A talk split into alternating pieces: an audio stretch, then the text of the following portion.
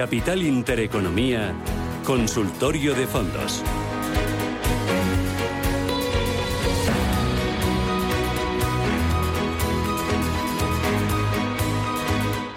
Consultorio de Fondos de Inversión, esto es Radio Intereconomía 915331851. Recuerde que a partir de las 11 nos vamos a IFEMA, a esa gran feria llamada Rebuild 2022. Voy a decir 22, bueno, también 22. Bueno, em, vamos con el consultorio de fondos. Juan Manuel Vicente es consejero de fondos directo y asesor de Smart Bolsa. Juan Manuel, ¿qué tal? Buenos días. Hola, buenos días. ¿Qué tal? ¿Cómo, ¿Cómo lo llevas? Pues bueno, bien. La verdad es que está animado este año, ¿verdad? Ha empezado, mm. ha empezado animado y, bueno, con minusvalías en, muchos de los mm. activos más, más utilizados por los ahorradores españoles, como son lógicamente mm. los, los fondos de, renta fija, ¿verdad? Y, los fondos de renta variable. Y, bueno, con la expectativa de qué es lo que va a suceder a continuación, ¿no? El ahorrador más conservador, eh, bueno, eh, hoy, hoy lo contaba el diario El Economista, han salido 28.000 millones de euros de los fondos de renta fija en el primer trimestre de este año. ¿Dónde está yendo ese dinero conservador, Juan Manuel? Pues en parte fuera del mercado de fondos, es decir, un poco eso de esperar a ver qué pasa, ¿no? Es decir, que, que, depósitos, cuentas, está claro que es una, un sitio para guardar el dinero mientras se ve que se hace y otra gente desde luego está tomando algo más de riesgo, pero menos porque también vemos que la renta variable pues está bajo presión, aunque menos, ¿no? En términos relativos, eh, menos, ¿no? Que, que, la renta fija. O sea que es más bien una mezcla de fondos mixtos que tienen un poquito de renta variable con, volver a las, a las cuentas y depósitos y ponerse en situación pues de esperar a ver si, si amaina la tormenta, ¿no? Bueno, eh, ¿tú a ese ahorrador conservador le aconsejarías eh, empezar a, plantearse la bolsa? Eh, es complicado, ¿verdad? Para un inversor conservador plantearle bolsa.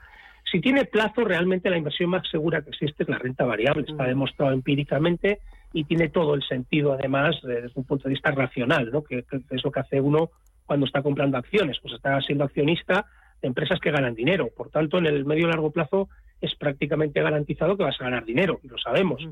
Eh, con la renta fija no es tan claro, ¿verdad? Si vienen mal dadas. Entonces, lo que pasa es que es muy difícil dar ese salto porque, como sabemos, la renta variable pues es volátil en el precio y si uno sigue pues mirando el valor liquidativo del fondo de turno, pues, eh, pues le da miedo, claro, a un inversor conservador. Em, hay dos opciones, o bien comprar fondos de rentabilidad absoluta, que tratan de ganar dinero en cualquier entorno de mercado, pero que también está complicado ¿eh? con los fondos de retorno absoluto porque es un objetivo muy complicado de conseguir, o bien pues, lo, lo, lo, lo que uno puede hacer es ir a, un, a fondos eh, básicamente monetarios, ¿verdad?, eh, que no tienen prácticamente duración, con comisiones muy bajas, porque si no, pues vamos a perder dinero también, y, y, esa, es una, esa es una opción. Desde luego, el, el, tema de la renta variable es clarísimo, pero requiere mucha educación, requiere mucha educación porque, porque es difícil de entender para alguien que mm. no está habituado pues a, los mercados financieros. ¿no? Incluso los que están habituados a los mercados financieros les cuesta. Oye, voy con los oyentes. Em, voy con eh, Carlos. Carlos, ¿qué tal? Buenos días. Sí, hola, buenos días. Sí, por lo que decía el, el, el analista, vamos, eh, que para preservar, o sea, para preservar el capital y ver por decir así los toros de, la barrera, sería conveniente tener fondos monetarios en euros. Eh, ¿podría, ¿Sería interesante tenerlos en dólares o ya llegamos tarde? ¿O es mejor eh, tenerlos en euros? Y luego, referente a retorno absoluto, eh, ¿qué fondos con nombres propios nos podría comentar? Luego, además, hay muchas, como muchas categorías, ¿no? No sé si están de gestión alternativa, market neutral, eh, long short. ¿Cuál de ellos eh, puede ser mejor para este momento y para los siguientes meses? Y porque, por ejemplo, el Camilla Segurité parecía que era un fondo de estos que nunca pierde y lleva este año perdiendo un 4%. Entonces, estos fondos que pierden un 4% no nos dan eh, confianza. ¿Qué fondos de retorno absoluto nos puede concretar para, para estos tiempos? Gracias. Muy bien, gracias. Muy interesante la pregunta. Muy bien. Sí, es muy, muy interesante. A ver, em, eh, dólar se entiende que es un activo defensivo y ha funcionado bien estas últimas semanas, pero si se fijan en el nivel que está, es un nivel un poquito crítico y desde luego no es para inversor conservador, porque igual que ha pasado de 1,12 a 1,06, ¿verdad? Que es una caída del 5 6%, puede darse la vuelta perfectamente. Es decir, uno puede perder 5 6% en un plazo muy corto. Por tanto, eso no es un perder, bueno, acumular una minusvalía, siempre decimos, ¿no? Mientras uno lo realice.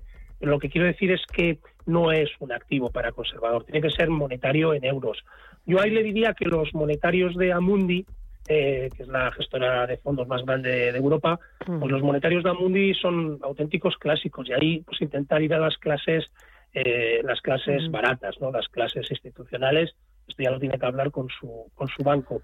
Y en retorno absoluto, la verdad es que le puedo recomendar algún producto, pero yo mismo soy bastante escéptico. Mm, le voy a, le voy a proponer otra cosa, y es, y es la siguiente, mm, aunque a veces es contraintuitivo. La, hay renta fija que ha caído muchísimo, eh, sobre todo aquella que tiene duración, ¿verdad? Y que está ligada a la subida de tipos. Yo creo que en este momento el, la ecuación retorno-riesgo de un fondo de renta fija de medio largo plazo global, ¿de acuerdo? Que tenga, que esté, que invierta, digamos, a nivel global, es interesante. Eh, eh, es, es, interesante porque, eh, digamos, hemos llegado a un nivel de tipos, ¿verdad?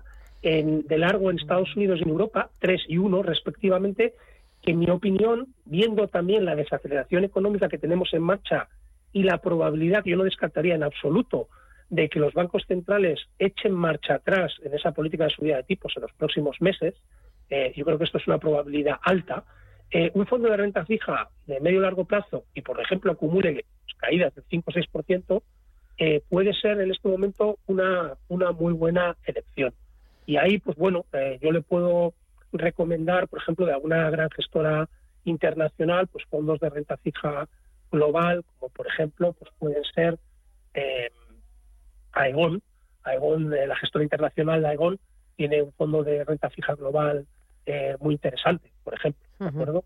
Eh, es el, el, el Aegon, el, Bond Global de Aegon, es un, es un producto, por ejemplo, muy interesante. Amundi también tiene un agregado de bonos eh, muy, muy interesante, es decir, que tiene ahí eh, gestoras especializadas en renta fija con, fondos de renta fija global que pueden ser eh, una buena, un buen momento de entrada. Vale. Voy con el siguiente de los oyentes, es Antonio. Buenos días. Antonio, dígame, sí. Tiene que bajar el volumen de la radio porque si no se acopla. Voy a quitarlo. Muy bien, buenos días. mejor, gracias. Eh, vamos a ver, eh, tengo el fondo, perdón, es que se me está acoplando. Claro, es que tiene que bajar el volumen de la radio, se acopla porque sale el ruido de la radio, se mete por el auricular del teléfono y satura. Vale, pues ya está, vamos a ver. Eh, tengo, un tengo mm, me gestionan la cartera dos entidades, entonces la que muevo yo está fatal y hay un fondo que tengo bastante dinero que es el Bankinter Premium moderado, unas plusvalías en torno a un treinta y pico por ciento del importe. Entonces, eh, querría saber si este fondo tiene sentido mantenerlo o deshago posiciones y me voy a liquidez porque está el mercado súper inestable y afloro plusvalías o lo dejo dormir porque puede ser que siga funcionando. Esa es un poco la idea. Pues gracias. Hasta otra. ¿Qué hace con ellos? Bueno, un, mixto es un mixto moderado, ¿vale? Es un mixto moderado clásico yo creo que un Bank Inter Premium moderado está bien, si es un perfil, es un perfil moderado, eh, no tiene por qué cambiar. Eh, a ver, el mercado ahora mismo está en una situación donde hay muchísimo pesimismo. ¿eh? Según dicen algunos, algunas métricas, estaría en, valores extremos. Por tanto, yo soy bastante escéptico sobre, por lo menos a corto plazo, vayamos a ver muchas de las caídas muy significativas, ¿no? Y, y luego un, fondo como el Banco Inter Premium moderado o cualquier mixto moderado, su plazo de inversión mínimo son tres años, recomendable cinco. Por tanto, hay que tener un poquito de perspectiva. Eh, yo soy partidario eh, de los mixtos de combinar renta fija con renta variable, o sea, especialistas de renta fija y especialistas de renta variable. Esto suele funcionar mejor que comprarte un mixto que, que, la gestora, pues una gestora, eh, digamos, eh, de las muchas que hay en España que no tienen una expertise especial en, en, ese tipo de productos, pues, pues te gestione eso. Es mejor, si como dicen, esa entidad se lo gestiona él, que mezcle pues, en un porcentaje similar a ese especialistas de renta variable y especialistas de renta fija. Voy ahora con nota de voz.